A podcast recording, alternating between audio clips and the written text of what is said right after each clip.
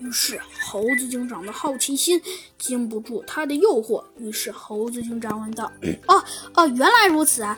但是我想问你个问题。”猴子警长挠了挠头，说道：“你的爸爸到底是做什么的呀？”嗯，你怎么还问啊？雪橇显得有些生气地说道：“我都说了，我爸爸是干什么的，不能告诉你。”那那你的爸爸到底是干什么的？猴子警长还是一个劲儿的问个不停。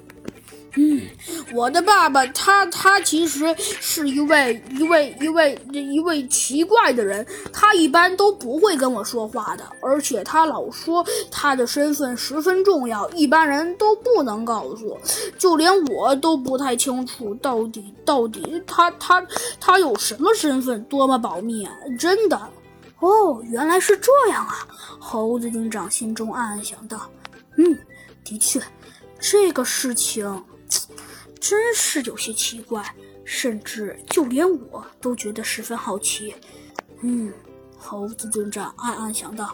哎，好吧，猴子警长说道：“既然既然把你说的呃，既然把你说的那么神神神秘秘的，那好吧。”猴子警长说道：“那我也不多追问了。”但是突然，猴子警长问道：“雪橇，我只想问你一个问题。”那就是你到底属于什么老鹰？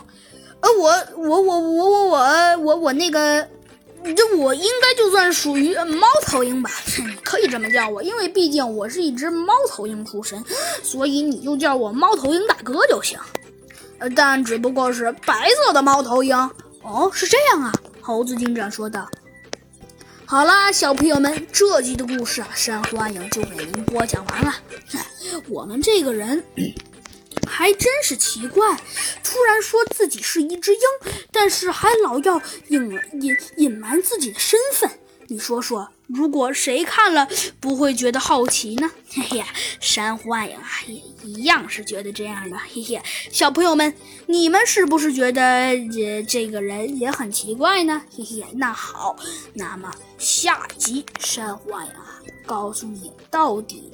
到底，到底这个人，嗯，到底，到底会不会，会不会跟猴子警长成为好朋友呢？还有，他，他又到底有什么隐藏的身份呢？他的爸爸又是干什么的呢？下集告诉你。